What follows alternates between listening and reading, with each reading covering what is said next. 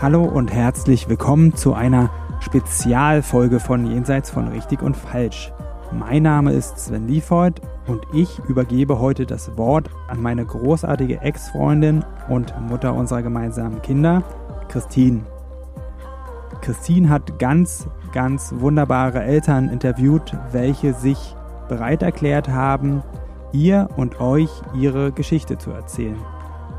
Ich wünsche euch viel Spaß beim Hören und jetzt übernimmt Christine. Herzlich willkommen. Ich bin Christine Pech und das ist Familiengeschichten. Heute habe ich Steffi zu Gast. Steffi lebt mit ihrer Partnerin, wie ich finde, Patchwork auf allerhöchstem Niveau. Die beiden sind seit einigen Jahren ein Paar und teilen sich insgesamt sechs Kinder. Ihre Partnerin bringt vier Kinder in die Beziehung mit und Steffi zwei. Sie erzählt mir, wie die beiden als Familie zusammengefunden haben, beziehungsweise sich immer noch zusammenfinden. Steffi hat eine leibliche Tochter Minelle und ein Pflegekind Ida, was sie seit drei Jahren betreut. Heute erfahren wir, wie Steffi Ida in ihr Leben integriert hat und in ihre Familie, was sie durchs Muttersein gelernt hat, welche Themen ihre Kinder anpieksen und warum Steffi das Rabaukentum ihrer Kinder als einen wertvollen Schatz betrachtet. Mehr will ich nicht verraten, denn jetzt geht's los. Ich wünsche euch ganz viel Spaß und bleibt neugierig. Herzlich willkommen, Steffi. Schön, dass du dabei bist heute. Du bist seit sieben Jahren Mutter. Du hast eine leibliche Tochter, Minelle, die ist sieben, und eine Pflegetochter, Ida, die ist drei. Erzähl mal, wann hast du entschieden, Mutter zu werden und wie ging das dann weiter? Ich habe tatsächlich ganz früh entschieden, Mutter zu werden. Mit 18 hatte ich schon den Wunsch, war aber mit der Ausbildung nicht fertig, war mit dem Abitur noch nicht ganz fertig und bin mit 21 Mutter geworden. Dann tatsächlich. Ich habe bis dato oder dann noch in einer lesbischen Beziehung gelebt und wir haben es viele Jahre vorher probiert miteinander, ähm, haben verschiedene Spender kennengelernt, die wir auch in Frankfurt am Main zum Beispiel besucht haben. Also wir waren auch viel unterwegs und haben in Berlin ganz viele Leute kennengelernt und dann 2000 13 ist es dann der Thomas geworden, der hat, hatte bis dato schon zwei Kinder und die sahen auch ganz gut gelungen aus und da waren wir guter Dinge, dass dabei was rauskommt, was Gutes. Und ist auch geworden. Also ich bin beim ersten Mal mit diesem Spender schwanger geworden. Ja, er ist zu uns zu Hause gekommen und hat ganz normal, nennt sich Bechermethode, in dem Becher Mhm. Äh, genau. und genau, also. Und ähm, genau, und wir haben das ganz romantisch mit Kerzenschein zu Hause gemacht. Genau, also ohne ganz, äh, ganz wenig, also es war gar nicht klinisch oder steril oder irgendwas, also es war ganz eine ganz äh, entspannte Atmosphäre und wahrscheinlich hat es auch geholfen beim Schwangerwerden. Aha. Auch ohne Mann, fast ohne Mann. Genau, und dann ist neun Monate später meine erste Tochter, meine große, geboren. Wir haben dann noch anderthalb Jahre ein ganz nettes Familienbild gelebt miteinander. Und dann ist die Beziehung kaputt gegangen. Da war Minel genau anderthalb Jahre alt. Wir haben dann noch eine Weile zusammen gewohnt. Das war auch ein ganz guter Mittelweg. Und dann haben wir aber festgestellt, dass es mit neuen Partnerschaften eher schwierig ist und haben uns dann richtig räumlich getrennt. Und seitdem eigentlich, also seitdem Minel fast zwei ist, haben wir ein Wechselmodell, das am Anfang recht schwierig war, einfach weil sie sehr klein war und ich wahrscheinlich auch gut geklammert habe und sie nicht gut loslassen konnte. Aber wir haben es tatsächlich durchgezogen und ich bin heute, nun schon fünf Jahre später, äh, mehr als glücklich, dass wir das so gemacht haben. Dass sie zwei Ansprechpartner hat und wir haben, glaube ich, eine ganz gute Basis als Elternpartner miteinander. Also wir können gut miteinander reden und sind im regen Austausch und hat aber auch viel Schweiß und Tränen und keine Ahnung, äh, Kompromisse gekostet. Aber es war erfolgreich. Wie seid ihr zu der Entscheidung gekommen, wer von euch beiden schwanger wird? Also eigentlich war es eine ganz ähm, wirtschaftliche Entscheidung. Also meine damalige Partnerin sollte zuerst schwanger werden. Die hatte, die war schon in einem guten bezahlten Job und hätte einfach gut das gut wirtschaftlich stemmen können, ist aber leider nicht schwanger geworden oder Gott sei Dank, also je nachdem. genau, sie ist also nicht schwanger geworden. Es hat ungefähr ein halbes Jahr gedauert. Da haben wir es probiert mit ihr und dann haben wir gesagt, naja gut, wenn es dann sein muss. Und ich habe es mir eigentlich ganz lange gewünscht und ich war gerade fertig mit der Ausbildung. Ich habe gerade ein Jahr gearbeitet und bin dann schwanger geworden. Genau. Mhm. Und da war das dann auch super. Und wie war das? Mutter werden? Furchtbar Die ersten sieben Monate waren ganz schrecklich. Es war ein unheimliches Wunschkind. Ich habe jeden Schritt, jede kleine Zelle, die dazugekommen ist zum Wachsen, habe ich genauestens dokumentiert. Aber mir war super übel. Es war eine ganz furchtbare Schwangerschaft. Ich hatte alles, was man nur hätte haben können, hatte ich auch als Schwangere. Es war einfach nur furchtbar. Und dann, als es gut wurde, ist sie quasi geboren worden ich weiß halt noch so, dass man zum Beispiel abends im, in der Badewanne gelegen hat und ich habe mit dem Shampoo so ein Herz auf dem Bauch gemalt. Schön. Und so halt solche Momente, wo ich sage, das waren ganz schön. Da ging es mir anscheinend gerade mal gut genug. Und da habe ich es auch genossen. Bin jetzt auch nicht traurig drüber, wenn ich es nicht normal habe. Mhm. Und wie war das Elternwerden miteinander? Wie hat sich eure Beziehung verändert? Also die Beziehung ist reifer geworden. Wir waren ja nun beide noch recht jung. Also ich war damals 21 und meine Freundin war 22, er ist ein Jahr älter als ich. Und wir waren na, bis dato noch ganz unbeleckt und sind so durch die Jugend gestiefelt, haben ganz viele Sachen erlebt. Wir beide waren auf unterschiedlichen Niveaus, was die Entwicklung betraf. Also ich war so weit, ich wollte unbedingt ein Kind bekommen, die Verantwortung übernehmen, mich zurücknehmen, aber meine Freundin war eigentlich noch nicht so weit. Es war so ein bisschen gedrängt in die Richtung und im Nachhinein heute ist es ein Fehler, weil sie erst jetzt, zehn Jahre später, ihr eigenes erstes Kind bekommen hat und da auch wirklich reif war. Und das war sie damals noch nicht. Das war ein bisschen schade, weil ich mich ganz lange die erste Zeit allein gefühlt habe. Sie war viel unterwegs, sie hat viel gearbeitet. Also ich war wirtschaftlich gut abgesichert, wir hatten ein gutes Leben. Ich konnte entspannt zwei Jahre zu Hause bleiben, aber war halt auf Paarebene eigentlich dann wahrscheinlich schon das aus, weil wir uns einfach auseinandergelebt haben mit der Verantwortung und naja, die Aufmerksamkeit, die wandert ja doch vom Partner zum Kind. Macht das einen Unterschied, dass Minel dein leibliches Kind ist und ihr es nicht in eurer Familie? Hat das einen gemacht und macht es jetzt einen? Also es hat am Anfang ganz lange einen Unterschied gemacht, weil die Familie ihrerseits es auch nicht gut annehmen konnte. Die haben natürlich gemerkt, dass wir innerhalb unserer Beziehung auch kriselige Momente haben und haben das nicht so ganz ernst genommen, muss man auch sagen. Also es war so, naja, hm, da ihre Freundin, puh, so. Und dann war, konnten die es einfach ganz lange gar nicht akzeptieren, dass sie Mami genannt werden wollte. Die haben immer ihren Namen gesagt anstelle dieser Bezeichnung, dieses Koseworts und fanden das total lächerlich irgendwie. Das hat sie auch, also meine Freundin damit stark belastet und auch verletzt, dass sie nicht ernst genommen wird in ihrer Elternrolle.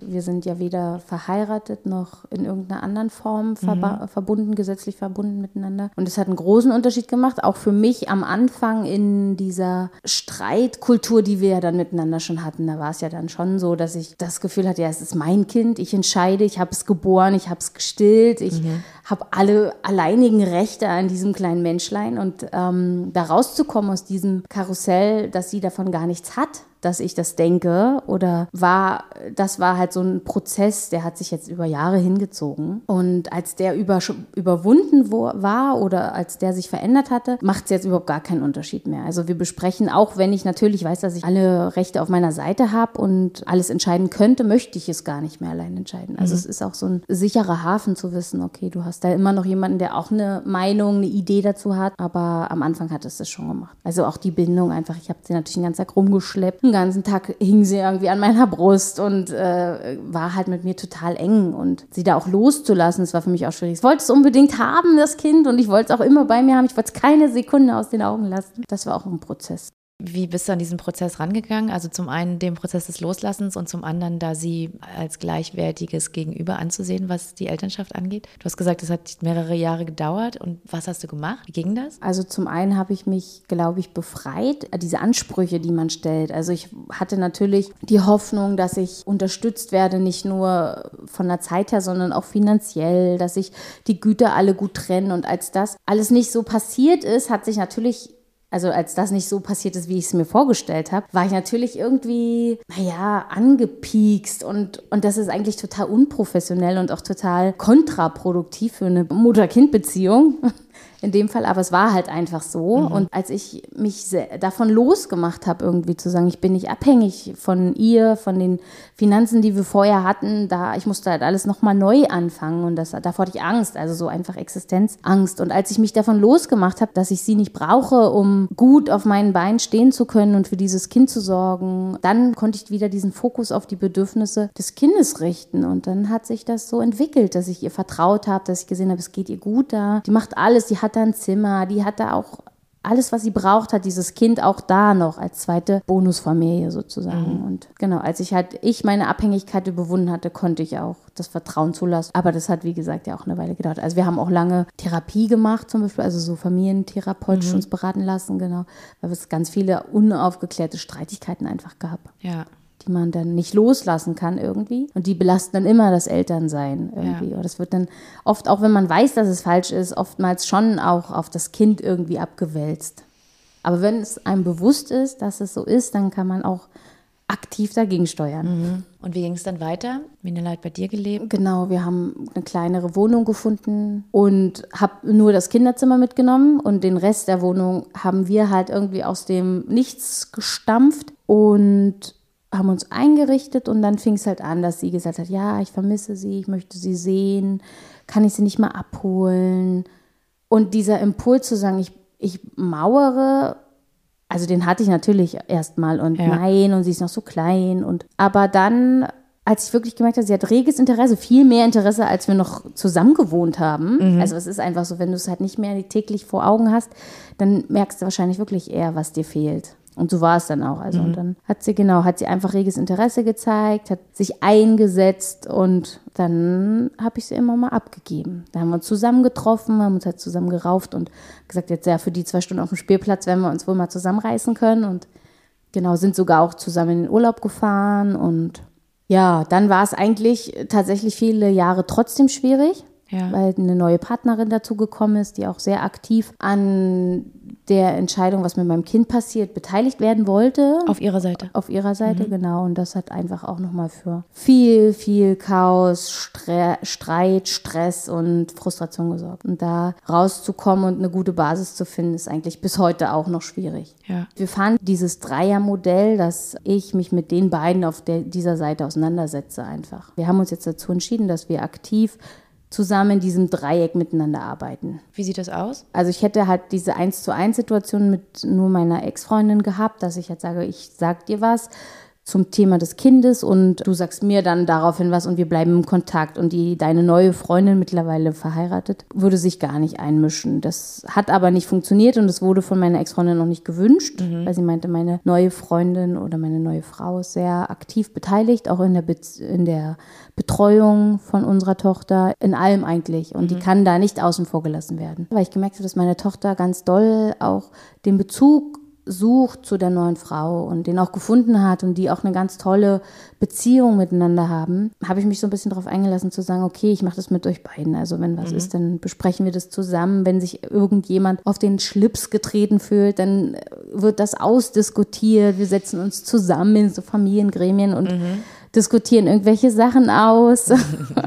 Manchmal, ja regelmäßiger als, als mir lieb ist, aber ähm, im Großen und Ganzen klappt es damit ganz gut. Das muss halt auf so einer ganz sachlichen Ebene bleiben. Ja. Also du kannst auch nicht, und das ist leider immer noch so, sobald irgendjemand ein altes, eine, ein altes Handtuch rausgräbt, dann wird da ewig drauf rumgetrampelt und dann gibt es eine Schlammschlacht die hat sich gewaschen und das bringt es einfach nicht. Also wir wissen, dass wir da nicht mehr rauskommen. Also ja. die Sachen, die passiert sind, sind passiert und die ja. können wir nicht mehr ändern. Ich stelle mir das gerade vor, entstehen denn da so 2 zu 1 Situationen, die für dich unangenehm sind, weil du denkst, die zwei sind sich einig und du bist da nicht ebenbürtig? Gibt es sowas oder ist das, schafft ihr tatsächlich auf der sachlichen Ebene zu bleiben, so wie du sagst, wie ihr euch das vorgenommen habt? Ja, die gab es, die Situation. Mhm. Und dann habe ich auch die Reißleine gezogen und gesagt, das geht so nicht, das ist total unfair. Mhm. Also es fühlt sich auch für mich super unangenehm an. Mhm. Und dann haben wir uns diese therapeutische Hilfe gesucht, die halt genau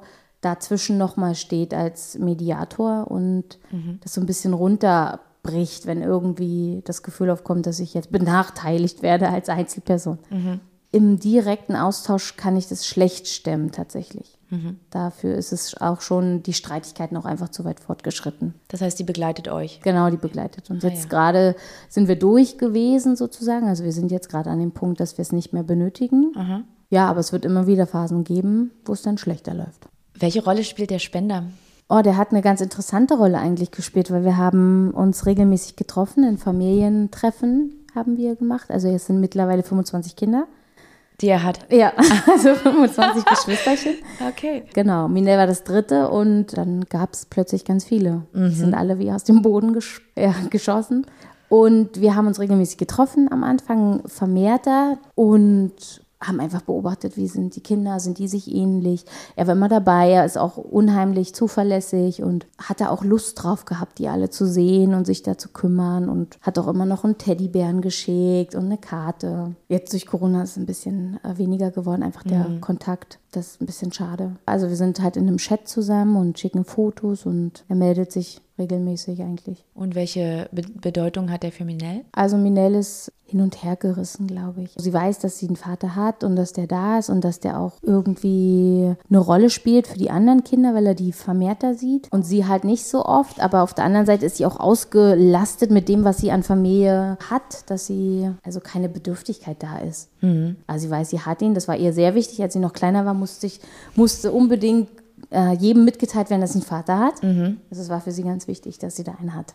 Ob sie den jetzt regelmäßig sieht oder nicht. Und wie ging es dann weiter? Ich habe dann eine ganze Weile allein gelebt und habe mir irgendwann, als wieder ein bisschen Ruhe eingekehrt ist, Mina ist älter geworden, ich habe wieder regulär gearbeitet, ein zweites Kind gewünscht. Ich war aber nicht in Beziehung, ich war nicht in Partnerschaft, also ich habe mir das gewünscht. Ich weiß, irgendwie meine biologische Uhr war noch nicht abgelaufen und ich habe irgendwie das Gefühl gehabt, da kann noch was. Ja.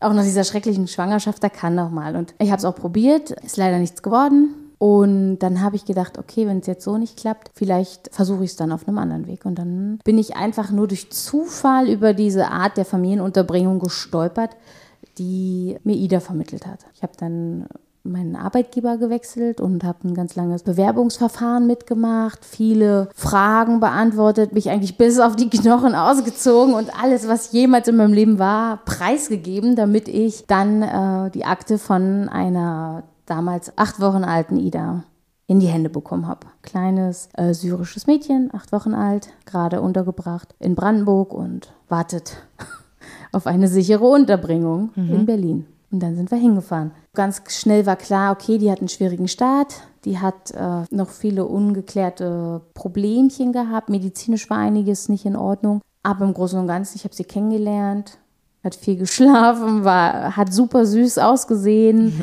hat ganz toll gerochen. Ich habe es so in, im Arm gehalten und gesagt, riecht wie mein Baby. Ja. Und dann war das irgendwie klar. Ja. Genau, dann habe ich sie noch zwei, dreimal besucht und dann habe ich mich für Ida entschieden. Erzähl doch mal kurz von der Art der Betreuung, die du für Ida übernommen hast. Das ist ja nicht eine klassische Pflegekindssituation. Genau, Ida ist eine Heimunterbringung, also in einer Kleinstwohngruppe.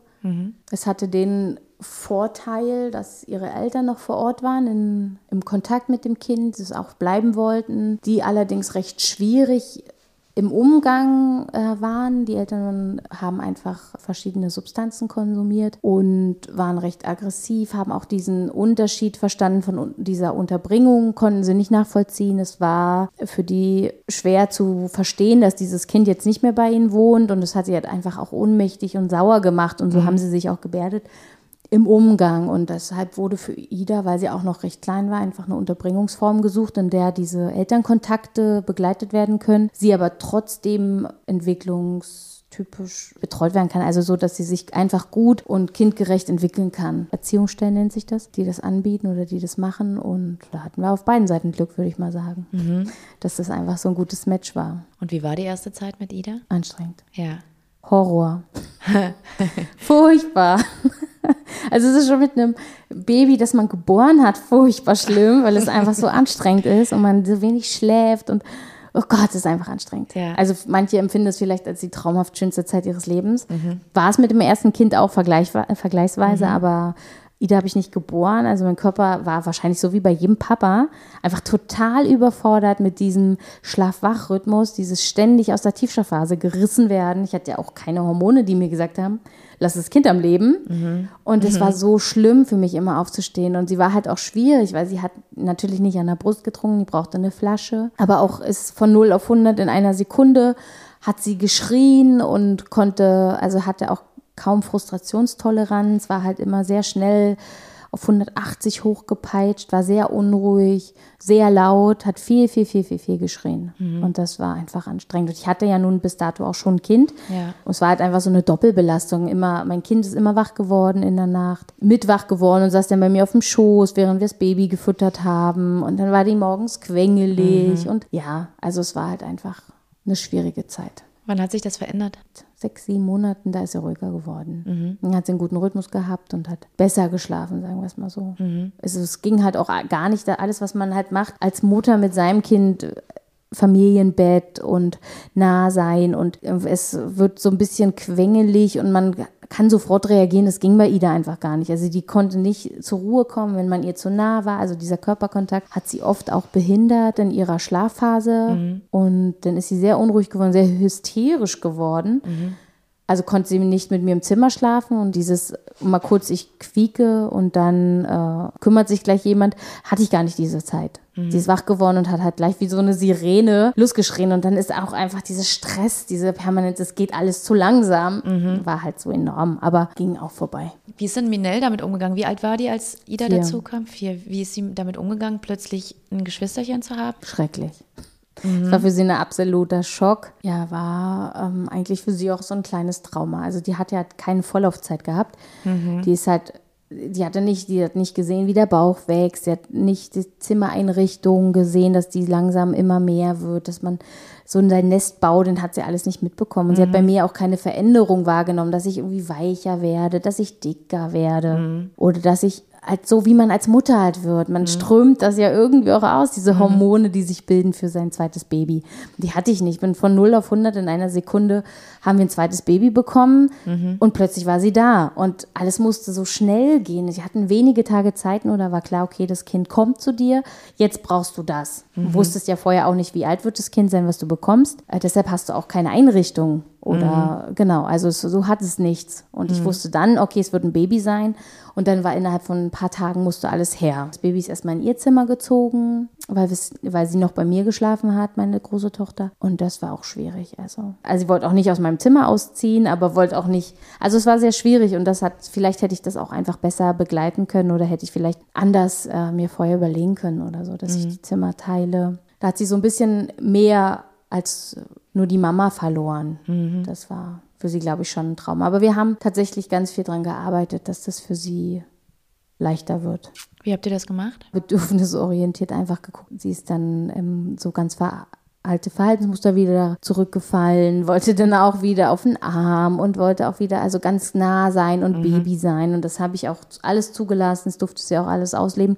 Hat sogar einmal wieder in so eine Windel gepinkelt. Aber genau für einmal und dann fand sie es overall. Ja. Aber das war wahrscheinlich auch einfach so. Ich darf das, ich kann jetzt auch wieder klein sein. Ich muss nicht groß sein jetzt, nur weil da ein kleines Baby ist. Und Ja. das war, hat ihr auch geholfen. Ja. Also ich habe auch nicht von ihr verlangt, dass sie super viel Rücksicht nimmt, dass sie nicht mehr laut sein darf. Das Baby hat unheimlich viel einfach mitgemacht. Das musste viel präsenter sein als sie als Erstlingsbaby irgendwie. Also es musste überall mit, es war ganz robust, es war ständig auf dem Spielplatz im Sand irgendwo und hat lauter Sachen mitgemacht, die kleine Babys sonst nicht mitmachen. Aber hat die auch alles mit Bravour geschafft. Ja. Und die musste auch ganz robust sein, die Ida, weil die ganz viel geschaukelt wurde. Mina wollte ganz viel mithelfen und windeln und eincremen, den Bauch und das Baby musste immer alles mitmachen. So. Und Das hat ihr aber geholfen irgendwie in der Bindung, dass sie gesagt hat, hey, okay, die nehmen wir auf. Ja. Ist immer noch schwierig, aber so wie bei jedem, bei jedem anderen Geschwisterpaar wahrscheinlich. Wie hast du denn deine Gefühle den Kindern gegenüber verteilt? War das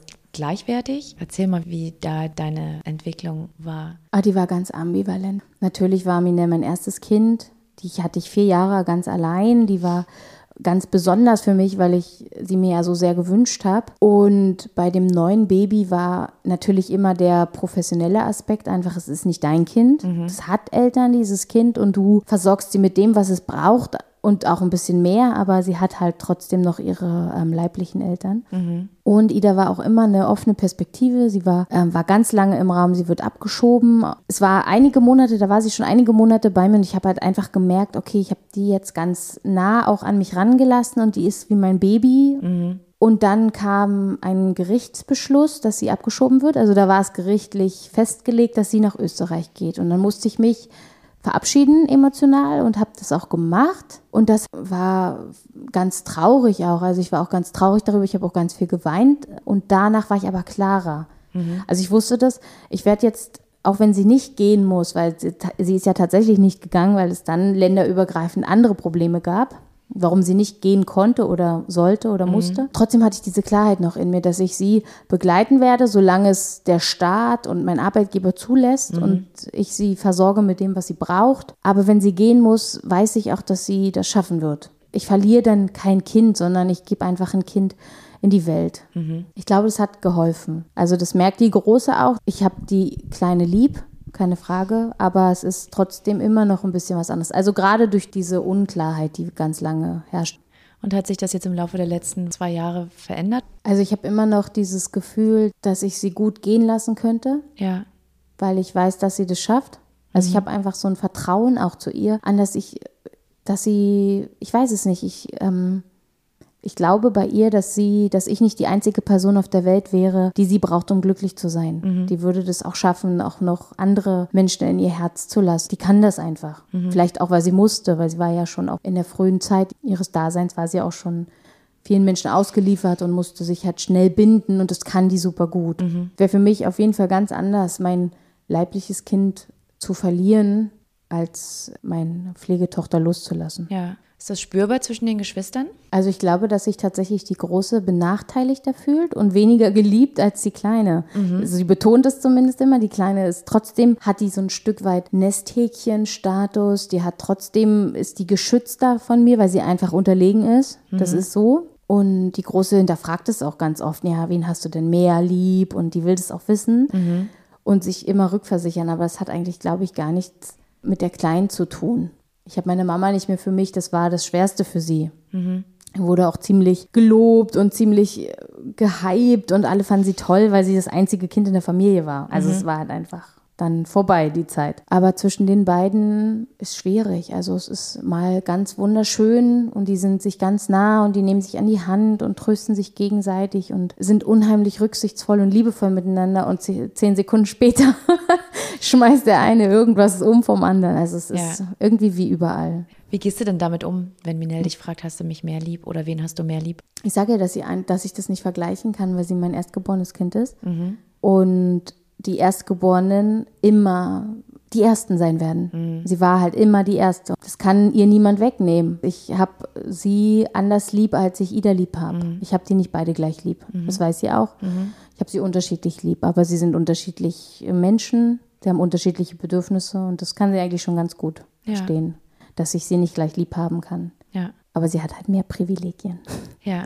Was nicht immer was mit Liebe zu tun hat, aber für die Kinder ja oft auch so auf mhm. wird. Mhm. Und ich glaube, da kommt sie gut bei weg.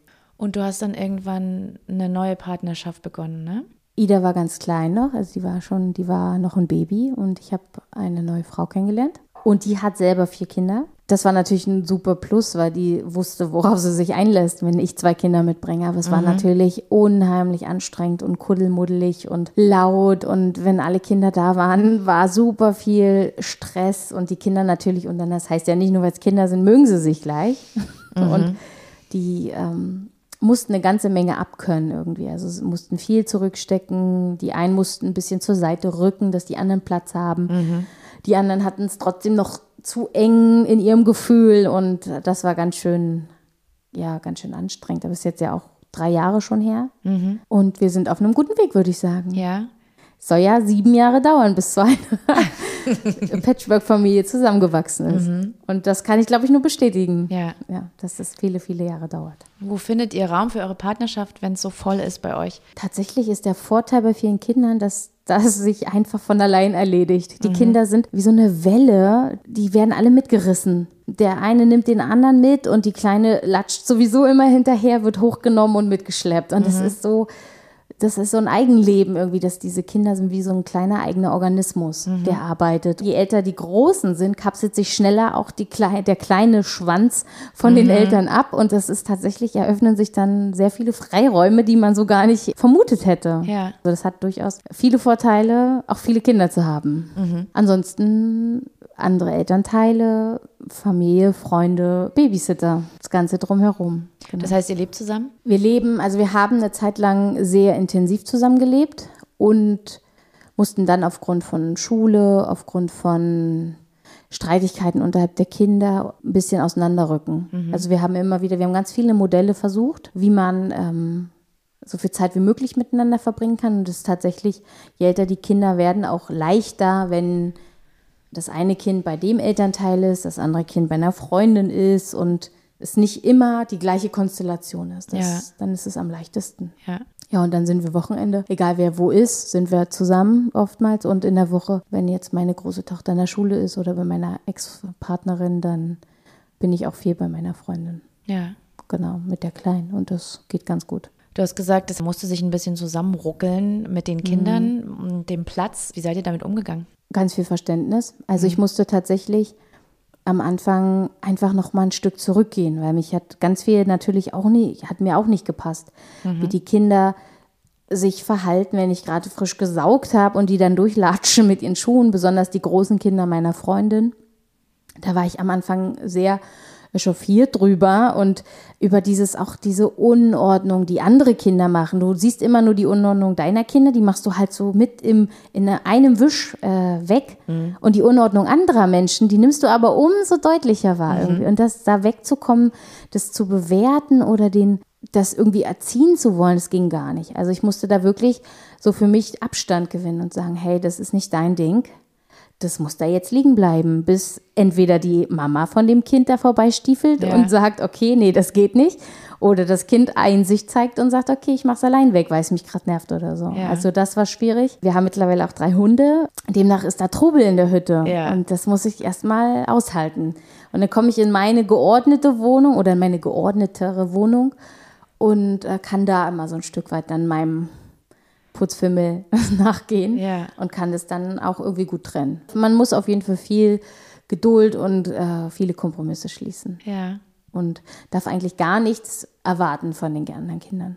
War nett, wenn die mich mal nicht angesprochen haben, konnte ich ja dankbar sein. So. Und dann hat sich einfach entwickelt. Also die sind nun auch schon groß gewesen, die haben da einfach auch gar keinen Anspruch mehr an mich oder die wollen auch von mir gar nichts. Mhm dafür, glaube ich, haben wir trotzdem eine ganz gute Basis. Die fühlt sich tatsächlich mit den Kindern ein bisschen freundschaftlicher an, weil du hast keine Verpflichtung für die. Mhm. Und das macht es auch einfacher, so wie diese Oma und Opa, die Süßigkeiten zustopfen und so. Man kann so ein bisschen großherziger sein, weil man ja keinen Erziehungsauftrag hat. Ja.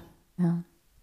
Jetzt sind ja viele Menschen beteiligt. Einmal ist äh, deine Ex-Freundin und ihre neue Partnerin beteiligt äh, an Minels Erziehung. Dann mhm. hat deine jetzige Freundin Partnerschaften, die beteiligt sind an deren Erziehung. Wie geht ihr damit um, wenn, wenn ihr feststellt, hier und da habt ihr unterschiedliche Erziehungswerte und ja trotzdem gleichzeitig in einem Haushalt leben wollt, streckenweise? Ja. Dann muss man das trennen tatsächlich ganz, ganz äh, stumpf gesagt, deine Kinder, meine Kinder. Und wie, wie, wie geht das im Alltag? Wie sieht das aus? Das geht im Alltag so, dass die einen was gucken dürfen, die anderen nicht. Mhm. Und das ist für Kinder tatsächlich schrägerweise akzeptieren die das trotzdem total gut, dass mhm. für die nicht die gleichen Regeln gelten mhm. wie für die anderen Kinder. Also nicht nur aus alterstechnischen Gründen, sondern auch einfach, weil die wissen, weil man ja auch gut mit den Regeln sagen kann, nee, ich mag das nicht, möchte nicht, dass ihr so viel weiß ich nicht, Süßkram esst, mhm. weil mir das nicht gut geht damit und dann äh, akzeptieren die das total gut mhm. und äh, können dann auch zurückstecken und sehen aber auch an anderer Stelle, ja, unsere Mama geht viel öfter mit uns auf den Spielplatz mhm. zum Beispiel, weil die andere das nicht so gern mag oder mhm. so. Also das macht vieles leichter. Ich kann die alle gleich behandeln, das geht einfach nicht. Ja. Dafür sind wir auch zu konträr und dafür ist man auch zu lange schon Alleinmutter gewesen, um das jetzt alles über Bord zu schmeißen. Ja.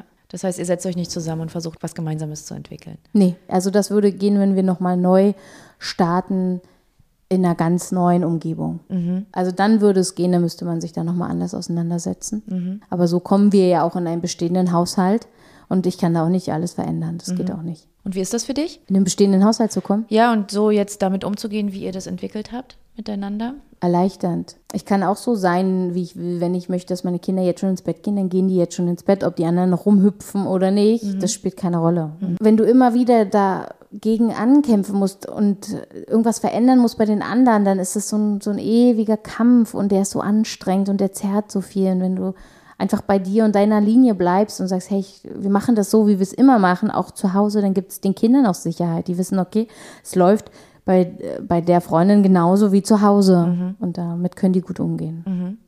Und da kann ich auch gut mit umgehen, wenn die früh ins Bett gehen. Ja. Und deine Partnerin? Die kann das auch gut, glaube ich. Ja. Also für die ist das auch erleichternd, ja. dass ich da nicht mit rumwuschel. Oder manche sind ja so über engagiert und wollen dann ganz viel mitmachen. Und je mehr man tut für die anderen Kinder, desto mehr will man auch mitentscheiden. Das ist irgendwie so ein menschliches Ding. Man hat das Gefühl, man investiert und dann will man auch ernten, sozusagen. Mhm. Und da zu sagen, äh, ich investiere wirklich nur so viel, wie ich wirklich möchte, ohne dass ich was dafür bekomme. Mhm. Und dann geht es mir auch gut damit. Mhm. Und so ist das auch. Und das ist für die anderen auch in Ordnung. Alles, was sie zusätzlich kriegen, ist in Ordnung. Und wir haben ja eine Basis und eine Kernfamilie. Ja. Und damit sind die auch glücklich. Ja. Und habt ihr eine gemeinsame Perspektive für die Zukunft? Alle Kinder aus dem Haus. Ja. und dann tanzen die Mäuse auf den Tischen. Ja, so ungefähr. Genau, mhm. alle Kinder raus, schnell mit 18 und dann nach und nach. Wir haben ja viele Jahre noch Kinder jetzt. Ja. Also wenn der Große, der ist in ein paar Jahren raus, das ist gar nicht mehr so lang. Vier Jahre klingt gar nicht so lang. Und dann dauert es aber noch, bis Ida raus ist, 17 mhm. Jahre, 16, 15 Jahre, je nachdem. Aushalten. Okay. Aber je älter sie werden, desto leichter geht es auch. Ja. Dass man sich selber Freiheiten rausholt und Zeit nimmt. Genau. Und die kindliche Zeit oder die Kinderzeit, die ist ja auch wirklich stark begrenzt. Das ist nur ein ganz kleiner Bruchteil unseres Lebens. Und so viel Zeit habe ich auch noch. Hast du, als du geplant und dir gewünscht hast, Mutter zu werden und auch äh, während der Schwangerschaft so ein Idealbild gehabt, wie du als Mutter sein willst? Und wie ist es dann letztendlich gekommen? Ja, ich hatte ein Idealbild. Und ich habe zum Beispiel das ist ein ganz lustiges Bild. Ich habe mir immer vorgestellt, ich will nicht, dass meine Kinder ähm, nackt am Strand rumlaufen.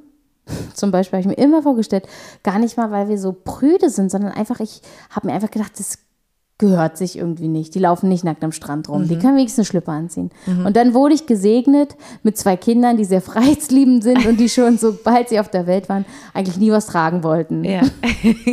und ganz schnell musste ich feststellen, okay, dass ich das, was ich mir überlegt habe, überhaupt gar nicht funktioniert mit dem, was wir dann im Endeffekt bekommen haben. Mhm. Und ansonsten habe ich mir, hätte ich mir vielleicht gewünscht, für mich als Mutter ein bisschen ähm, geradliniger zu sein, also so mehr zu wissen, was, was will ich jetzt unbedingt durchsetzen und was nicht. Ich habe ganz oft das Gefühl, dass ich mich äh, einfach verändere, ständig alles über den Haufen werfe und nochmal neu probiere, weil es nicht funktioniert. Also mhm. ich habe kein Grad, keine Gradlinigkeit in meiner Erziehungsmethode. Da müssen meine Kinder ganz schön was mitmachen, mhm. die sich immer wieder neu einstellen müssen. Was hat sie denn jetzt gelesen? Was will die denn jetzt umsetzen? Hast du ein Beispiel? Also zum Beispiel Belohnungssystem oder ähm, von Schimpfkasse über alles Mögliche. Wir rufen Konferenzen ein und setzen uns zusammen über, wir setzen uns in den Kreis, halten die Händchen und sagen, mhm. was wir uns für den Tag wünschen. Über Muggelsteine, die ähm, als Belohnung daherhalten und für Schimpfen und Hauen gibt es einen Muggelsteinabzug. Also alles Mögliche irgendwie, was man sich so überlegt. Und wo bist du da jetzt? Ja, wo bin ich da jetzt? Muggelsteine sind wieder weg. Mhm. Jetzt bin ich dabei, wir sagen das nicht. Ganz platt. Wir, wir sagen nicht halt die Fresse. okay. Tja, naja, manchmal fehlt die Kraft einfach. Ja. um erzieherisch tätig zu sein. Da hast du einfach nur einen platten Spruch auf Lager mhm. und versuchst es so gut wie möglich vorzuleben. Mhm. Was anderes bleibt dir eigentlich, eigentlich eh nicht übrig. Mhm. Also es hat alles nicht funktioniert. Also die Kinder, die zeigen dir schon ganz gut, was nicht funktioniert. Ja. Das können die richtig gut. Wo bist du mit dir als Mutter zufrieden? Ich bin eigentlich sehr zufrieden mit mir als Mutter, mhm. weil ich denke, dass ich schon, also ich habe einfach dank meines Jobs unheimlich viel Zeit für die Kinder tatsächlich. Kinder müssen nie super lange in der Betreuung sein. Die, wenn ich weiß, okay, heute habe ich gar nichts zu tun, dann können die zu Hause bleiben. Das mhm. ist einfach ein unheimlich großer Vorteil und ich habe unheimlich viel Lust auf meine Kinder, weil mhm. ich habe wirklich nicht so viel Stress drumherum, es sei denn, ich suche mir den mhm. oder ich habe dann eine Woche, die mal voller Termine ist und Fortbildung. Ansonsten habe ich echt unheimlich viel Zeit für meine Kinder und auch Lust drauf und das merken die. Mhm. Also, dass ich einfach nicht so gestresst bin. Mhm. Ich glaube, ich bin ganz entspannt so. Also, ich habe zwei ganz schöne Raubeine zu Hause. Mhm. Und dafür bin ich, glaube ich, ganz entspannt. Mhm. Ja. Und ich gehe immer wieder in Kontakt mit denen. Mich interessiert das, was die zu sagen haben und mich interessiert auch, was die für Meinungen haben. Und manchmal ist es auch super unangenehm, sich von einer Siebenjährigen, Siebenjährigen reinziehen zu müssen, was man blöd macht als Mutter in der Erziehung mhm. und wie unfair man eigentlich ist seiner Kleinen. Das ging nicht mal um ihre Erziehung, sondern um die Erziehung der Kleineren. Ja. Und dass man das auch mal bitte überdenken soll. ja, das dann schon. Aber irgendwie, ja, ich glaube, ich, ich mache das, glaube ich, ganz gut. Und wenn ich es nicht gut mache, dann weiß ich es eigentlich ziemlich schnell, wenn meine Kinder mir das sagen. Ja. Was ich gerade blöd mache. Und dann haue ich wieder alles über den Haufen und ja. probiere was Neues. Schön. also kannst du das dann auch annehmen, die Unzufriedenheit der Kinder? Ja, ja. total. Wo hast du Raum für dich?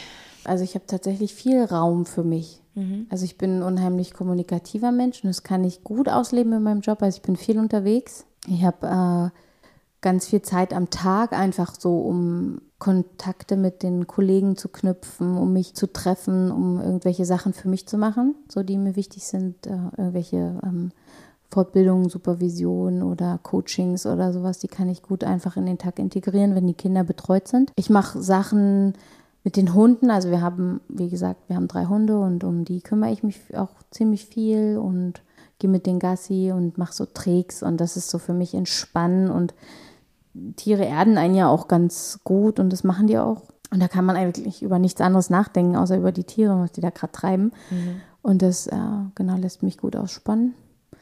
Und ich habe eine ganz zuverlässige Babysitterin. Mhm. Und wenn ich dann eigentlich ziemlich regelmäßig ein Kind nur habe oder gar kein Kind, kann ich mich auch total toll um mich kümmern. Ah, Nochmal kurz zum Verständnis. Du kriegst für Ida einen monatlichen Wert an Geld und das ist quasi wie ein Gehalt, richtig?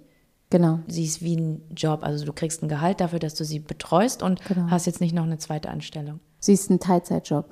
Mhm. Also ja. sie ist eine halbe Stelle, genau. Mhm ja, weil ich nur ein Kind habe, zwei Kinder wären eine Vollzeitstelle. Ich könnte noch nebenbei was machen, dadurch, dass sie nur eine Halbzeitstelle ist. Habe ich auch ganz lange gemacht. Ja, mir ist die Zeit, die ich habe und die Zeit, die ich mir nehmen kann, um die Kinder irgendwie früher zu holen, oder das ist mir wichtiger, als ja. nochmal irgendwas nebenbei zu machen. Mhm. Und ich finde, auch mit zwei Kindern ist man auch gut ausgelastet. Welche Rolle spielt Idas Familie jetzt gerade in eurem Leben? Idas Familie spielt überhaupt keine Rolle. Mhm. Also sie weiß, wer ihre Eltern sind, die weiß, wie die heißen, die weiß, dass sie Geschwister hat, aber die sind nicht aktiv in unserem Leben momentan. Die haben sich, als Ida ein halbes Jahr alt war ungefähr, wurde die Mutter abgeschoben. Davor haben sie sich eigentlich relativ regelmäßig getroffen und wir haben Fotos geschickt und Handabdrücke und was man halt so als Mutter gern hätte von seinem Kind. Mhm. Das haben wir auch alles gemacht und hingeschickt. Das hat die auch regelmäßig abgeholt und war aber trotzdem recht unzuverlässig und ja, seitdem, eigentlich seit über zweieinhalb Jahren ist dann ja gerade kein Kontakt mit der Mutter und dem Vater. Aber was nicht ist, kann ja noch werden. Mhm. Aber sie weiß, wer sie sind und ich bin ihre Herzmama, die andere ist die Bauchmama. Mhm. Sagt sie das so? Ja, ah. das weiß sie auch so, dass ja. es so ist. Und dass ich sie nicht gestellt habe, das ist auch immer ein sehr wichtiges Thema. Aha. Gibt es noch was, was dir einfällt, was noch wichtig ist?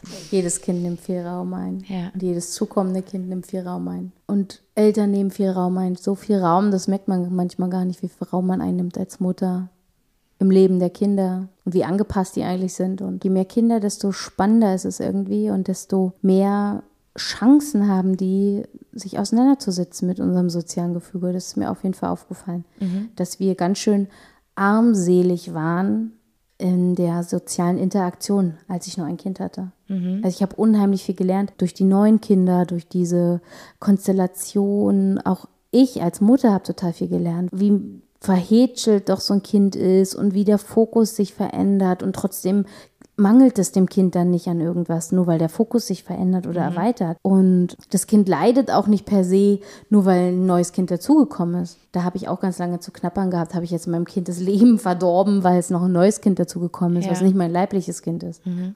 Das war auch ein guter, einfach ein Prozess zu sagen, hey, die hat da super viel mitgenommen.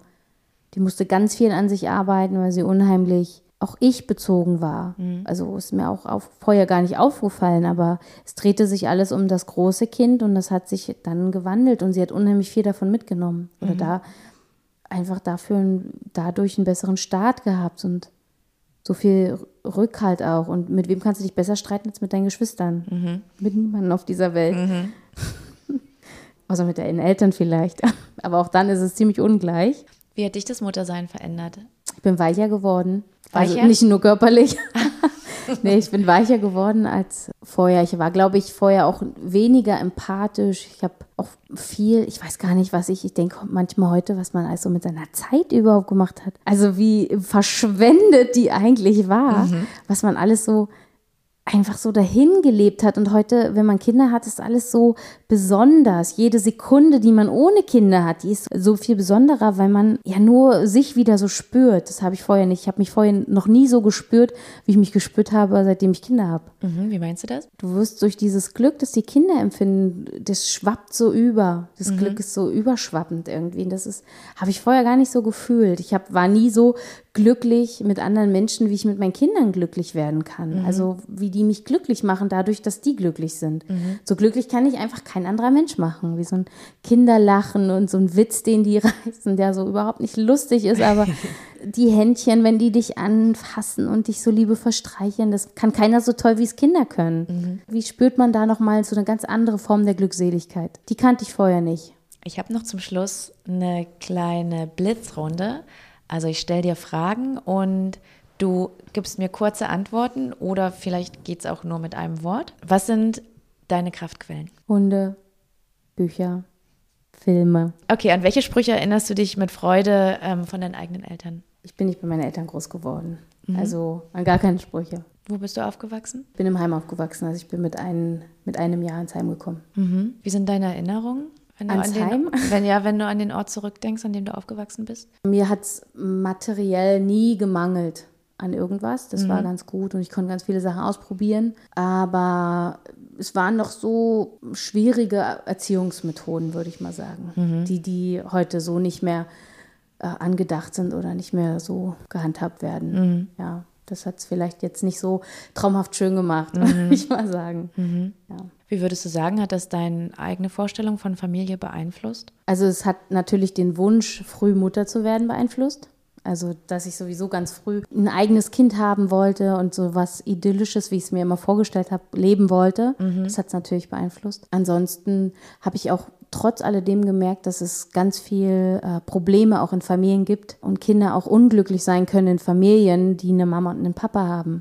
Also es war überhaupt nicht so, dass ich mich jetzt schlechter fühlen musste, weil ich gesehen habe, dass es auch ganz schlimm sein kann in der Familie. Und ganz viele Kinder, gut, ich war jetzt nur ein Beispiel dafür, dass ich halt groß geworden bin in der Jugendhilfe, aber ganz viele Kinder sind ja auch spät erst gekommen ins Heim und die hatten Familie bis dato erlebt. Und es war nun nicht gerade prickelnd. Familie kann dir auch manchmal alles nehmen. Hm. Kennst du deine Eltern? Ja. Also ich kenne meine Mutter. Seid ihr in einer Beziehung zueinander? Meine Mutter ist eine schwierige Persönlichkeit. Also die ist sehr wie so ein Fähnchen im Wind, sehr wankelmütig. Ich würde sagen, also sie ist leider nicht die schlauste Frau auf dieser Welt. Und sie war mir jetzt schon recht früh als Kind kognitiv unterlegen. Und das hat einfach dazu geführt, dass ich sie nicht wahrnehmen konnte als, als jemand, der für mich sorgen kann oder der, der mir irgendwas geben kann. Also ich habe schon früh gemerkt, dass sie mir wenn dann halt irgendwie materielle Dinge zustecken kann, aber sonst wenig ähm, Input hat einfach für mich. Also ich habe noch Geschwister und meine Schwester, die lebt auch bei meiner Mutter und die können gut miteinander, weil die beide ähnlich sind vom Temperament her und ich habe ihr auch genauso wenig viel geben können. Also sie konnte mit mir genauso wenig anfangen und ich war auch recht unbeherrscht als Kind, würde ich mal sagen. Das genau fiel ihr schwer dann dadurch mit mir in Kontakt zu kommen. Ja. Hat das dein Muttersein beeinflusst, dass du ja insofern keine Vorbild-Mutterrolle hattest? Hat es eine Rolle gespielt? Ja, das hat eine Rolle gespielt, weil ich ganz viele Erzieher kennengelernt habe in meinem Leben. Also ganz viele Menschen, die mich geprägt haben, die aber alle ganz unterschiedliche Ideale hatten, die ganz verrückte Menschen waren. Genau, ich habe von jedem so ein bisschen was rausgepickt, was mir so gefallen hat, was ich mochte, wie ich gern behandelt werden wollte oder wie ich gesehen werden wollte. Und das hat halt diese Unstetigkeit in der Erziehung zum Beispiel zur Folge, einfach, dass ich keinen kein Leitfaden habe oder dass ich nicht sage, meine Mutter hat das immer so gemacht, so mache ich es auch. Sondern einfach, dass ich es halt irgendwie probiere, weil ich weiß, es geht so, es geht so und es geht so und wo stimme ich da so durch? Ja, das ist tatsächlich so, das merke ich, dass ich da nicht immer ganz klar bin in mir selbst irgendwie. Ja, so eine Klarheit fehlt. Mhm. Vielleicht auch von Vorteil, keine Ahnung. Mhm. Gibt es denn Erzieher oder Erzieherinnen, zu denen du jetzt noch eine Beziehung hast, weil das eine ganz enge und nahe Verbindung war? Ja, also ich habe noch Erzieher, die ich aber als ich erst jugendlich war, kennengelernt habe. Mhm als ich tatsächlich in einer super schwierigen Phase war, nie nach Hause gekommen bin und äh, eigentlich quasi nur am Erzieherzimmer mit dem Stinkefinger vorbeigestiefelt bin mhm. und einfach zu niemandem Kontakt haben wollte. Und da habe ich einen erzählt, mit dem bin ich jetzt auch gut befreundet. Der hat das einfach alles so hingenommen. Der war schon immer einfach cool, der wollte mich auch nicht mehr verändern. Der hat auch gesagt, alles, was sie jetzt schon weiß, werde ich ihr nicht mehr nehmen und kann sie nicht verändern. Und das war, glaube ich, ganz cool. Also es hat so Anklang gefunden und mit dem habe ich immer noch Kontakt, mhm. treffen uns auch regelmäßig und immer wieder komme ich dazu, dass ich schon gucke, wo sind meine Wurzeln. Ich hatte ja auch, als ich sehr klein war, auch Erzieher, die auch lange da waren, denen ich mich sehr verbunden gefühlt habe und die waren dann einfach weg. Also mhm. ist der Job einfach. Du machst es ein paar Jahre und dann bekommst du eigene Kinder und die Erzieher waren einfach weg und die fehlen mir in meinem Leben schon. Also das mhm. merke ich auch heute noch, dass ich denen emotional verbunden bin mhm. und da auch einfach so forsche, wie hießen die überhaupt? Viele, von vielen wusste ich gar nicht die Nachnamen und da immer mal gucke, wie es denen geht und äh, mich erkundige bei anderen Heimkindern, ob die da noch Kontakt haben und so. Mhm. Welche Werte sind dir in der Familie und in der Partnerschaft besonders wichtig? Vertrauen. Mhm. Also mir ist wichtiger, dass mein Kind mir erzählt, was es für Scheiße gebaut hat, als dass es sich an Regeln hält. Mhm. Also es ist mir wichtiger zu sagen, okay, wenn du 14 bist, musst du aufhören zu klauen, mhm. weil sonst wirst du verknackt, ja. als nie zu erfahren, dass es eigentlich jede Woche wie eine Elster sich irgendwas einsteckt. Offenheit, miteinander reden können. Und wie unterstützt du das, dass sich das so entwickelt? Einfach, dass ich Raum lasse dafür, für solche Gespräche, dass die durch Erfahrung einfach merken, okay, die tasten es ja ab, so Mama, ich erzähl's aber, aber nicht schimpfen. Mhm. Und dann schimpfst du halt auch nicht. Mhm. Du kannst deine Meinung sagen und ich habe dann natürlich so, wenn ich weiß, okay, das Kind ist irgendwie heimlich irgendwo hingegangen und hat sich in Gefahr gebracht und keiner der Erwachsenen wusste, wo das Kind ist, mhm. dann kann ich dem natürlich schon mitteilen, dass ich da Angst habe, einfach wenn es äh, verschütt geht oder ins Wasser fällt, dass es dann niemand weiß, wo es ist. Mhm. Genau, aber ich habe dann nicht geschimpft, wenn es mir das erzählt hat. Mhm. Und das führt, glaube ich, dazu, dass man da keine Angst haben muss den Eltern zu sagen, mhm. weil ich glaube ich, dass ich sehr, sehr, sehr viel gemacht habe von Sachen, die Eltern nie wollen, dass es ihre Kinder machen. Mhm. Und ich glaube, da eine super äh, hohe Toleranzschwelle auch habe. Ich glaube, mein Kind braucht da keine Angst haben, irgendwas zu machen, weil mich kann eigentlich, glaube ich, fast gar nichts mehr schockieren. Was willst du deinen Kindern mit auf den Weg geben? Stärke, Selbstbestimmtheit. Mhm. Eigentlich ist mir das am allerwichtigsten, dass die sich behaupten können. Und das mag ich auch, diese Wildheit. Mhm. Irgendwie dieses sich nicht sagen zu lassen, nur weil es ein Erwachsener ist. Sich irgendwie das nicht, nicht jede Autorität einfach so anzuerkennen, mhm. sondern das zu hinterfragen und einfach für sich einzustehen und zu spüren, was man braucht und was man nicht braucht. Das kann ich denen ja nur bestimmt mitgeben. Und ich hoffe, dass sie so viele gute Erfahrungen machen, dass sie das weiterhin so leben können. Diese Wildheit, die Wildheit sollen sie sich beibehalten, genau. Und laut sein. Das, haben, das können sie ja schon ganz das gut. Das können sie gut, ja. Schön, dann vielen, vielen Dank für das Gespräch, dass du so offen warst und so viel erzählt hast. Und ich wünsche dir noch einen schönen Tag. Danke, dass Mach's ich hier gut. sein durfte. Hat Spaß gemacht. Tschüss. Tschüss.